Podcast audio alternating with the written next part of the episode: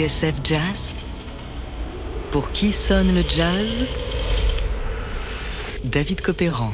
Aujourd'hui, copier mais pas jouer, James Bond, histoire d'un thème culte.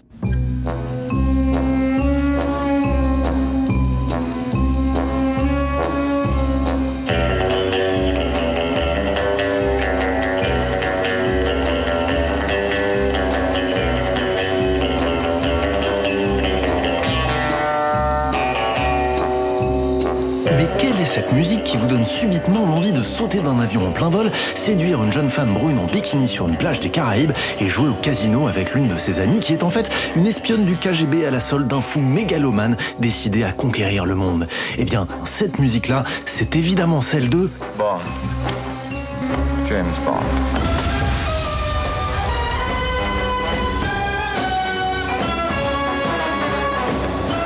something for you, Mr. Bond? Uh, just a drink. A martini, shaken not stirred.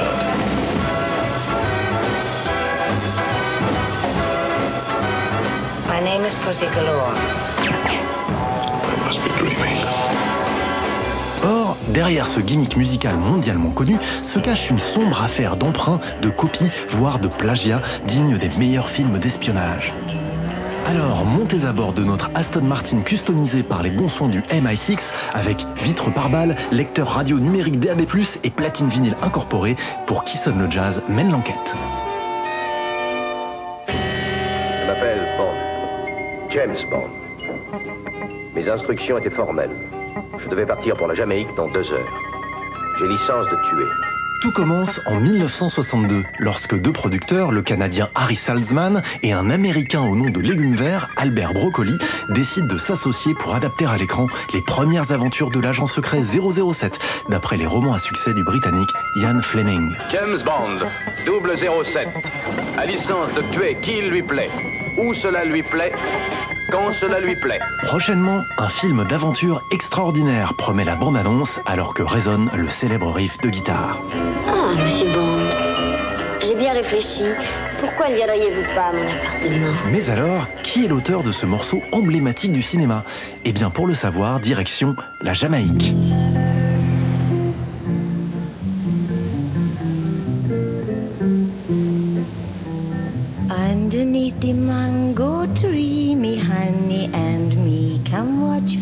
The moon. Underneath the mango tree, me honey and me make boululup soon. Pour Harry Saltzman et Albert Broccoli, le premier épisode de Bond, James Bond contre Dr No, est un galop d'essai. Le budget est réduit au strict minimum. Alors, quand vient le tour de la BO, les deux producteurs sont un peu gênés aux entournures. Ils ne pourront pas faire appel à une pointure de la musique de film. Ils se rabattent alors sur Monty Norman, un Anglais auteur de comédies musicales plus ou moins réussies. Tout ce beau monde se retrouve donc en Jamaïque où se déroule l'essentiel de l'intrigue. little child in a row. Underneath the mango tree, me honey and me come watch for the moon. Underneath the mango tree. me Principal défi de Monty Norman, écrire la musique de ce premier James Bond, bien, mais aussi créer un thème marquant, un générique qui reviendra dans chaque épisode de la saga. Sur place, Norman s'acquitte parfaitement de sa tâche. Il compose notamment Under the Mango Tree, qui accompagne la plantureuse Ursula Andress, alors qu'elle et son bikini sortent d'une eau translucide. Mango, banana, and tangerine, sugar and ackee and cocoa bean. When we get married, we make them grow, and nine little child in a row. Norman fait également appel au bassiste Byron Lee et au guitariste Ernest Ranglin pour cette danse très couleur locale.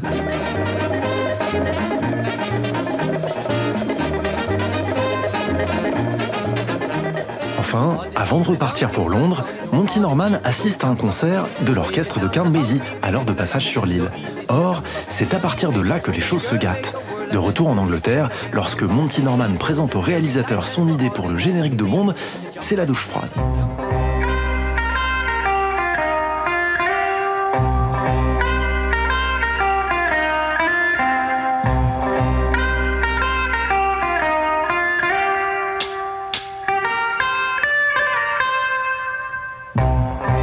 Producteurs, ce thème ne convient pas du tout. Musicalement, il n'est pas assez fort et totalement à côté de la plaque. Et si l'on demandait à Count de l'enregistrer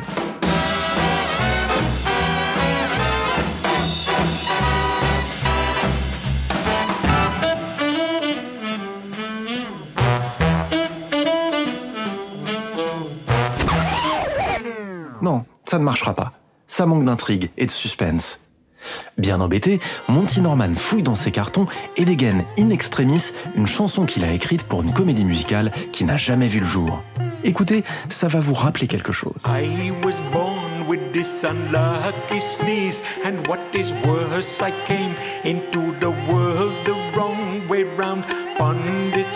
Conscient qu'il doit tout de même revoir sa copie, Norman suggère d'appeler un arrangeur qui va transformer sa chanson en un générique de film, intrigant, puissant et efficace. Et c'est là qu'entre en scène John Barry, leader du groupe de pop instrumental et à succès, le John Barry Seven.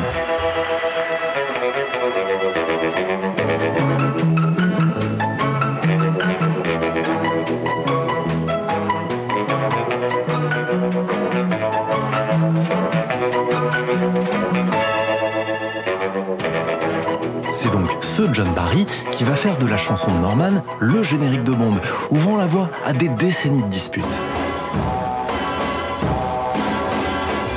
En attendant, Count Basie, qui ne perd pas le nord, enregistrera lui aussi sa version du thème en 1965 sur l'album Basie Meets Bond.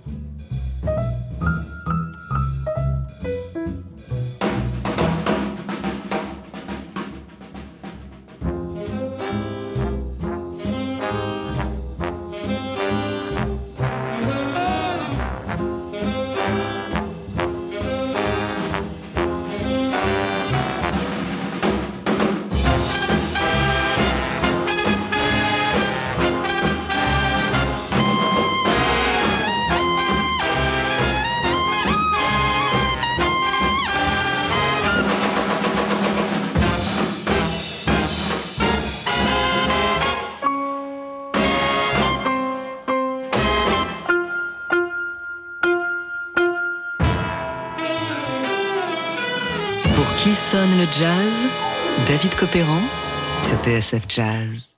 Aujourd'hui, copier n'est pas joué, James Bond, histoire d'un générique.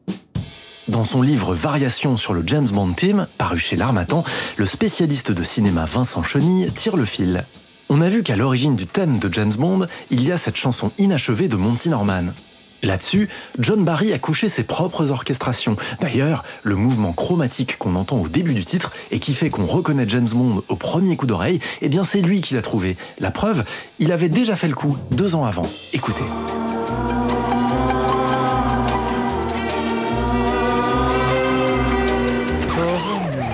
Que c'est troublant. Alors, question. Qui est le véritable auteur du générique de Bond?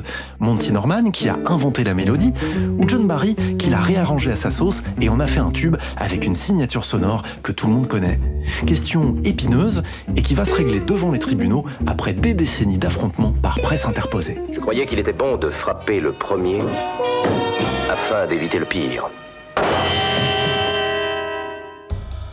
Ainsi, le 19 mars 2001, on apprend que le Sunday Times devra s'acquitter d'une amende de 500 000 livres. En effet, dans un article datant de 1997, le journal avait expliqué que Monty Norman n'était pas le compositeur de Bond, au profit de John Barry bien sûr. Norman, qui a déposé le morceau et en tire de copieuses royalties, avait attaqué le journal.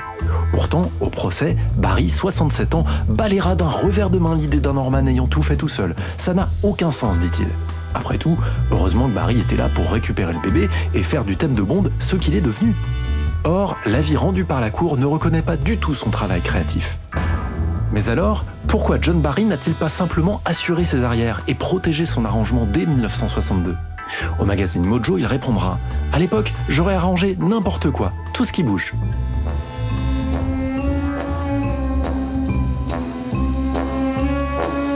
Si John Barry est souvent considéré par le grand public à tort comme l'unique créateur du générique de monde, la réalité est donc plus complexe. Alors, John Barry serait-il le dindon de la farce? Pas sûr. Car entre-temps, un troisième larron est entré dans la danse. Et oui, lorsqu'il entend le générique de James Bond contre Dr. No en 1962, un célèbre clarinettiste et chef d'orchestre de jazz crie au scandale. Son nom est Artichaut, et il ne compte pas se laisser faire.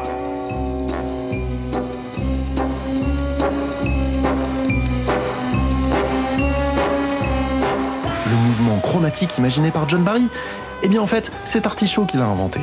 C'était sur l'un de ses disques, Nightmare, en 1938. Du coup, Shaw sort les griffes. Mais rappelez-vous, si c'est bien John Barry qui a signé l'arrangement de Bond, la composition, elle, a été déposée par Monty Norman. C'est donc ce dernier qui va passer à la caisse. Montant de la douloureuse, 45 000 dollars un Monty Norman qui devait la voir mauvaise, un John Barry qui, on sans doute, devait raser les murs, et un feuilleton judiciaire qui durera des décennies, un feuilleton digne des meilleures séries d'espionnage. But Bond is dead. It was in all the newspapers. Rubbish. Bond is alive.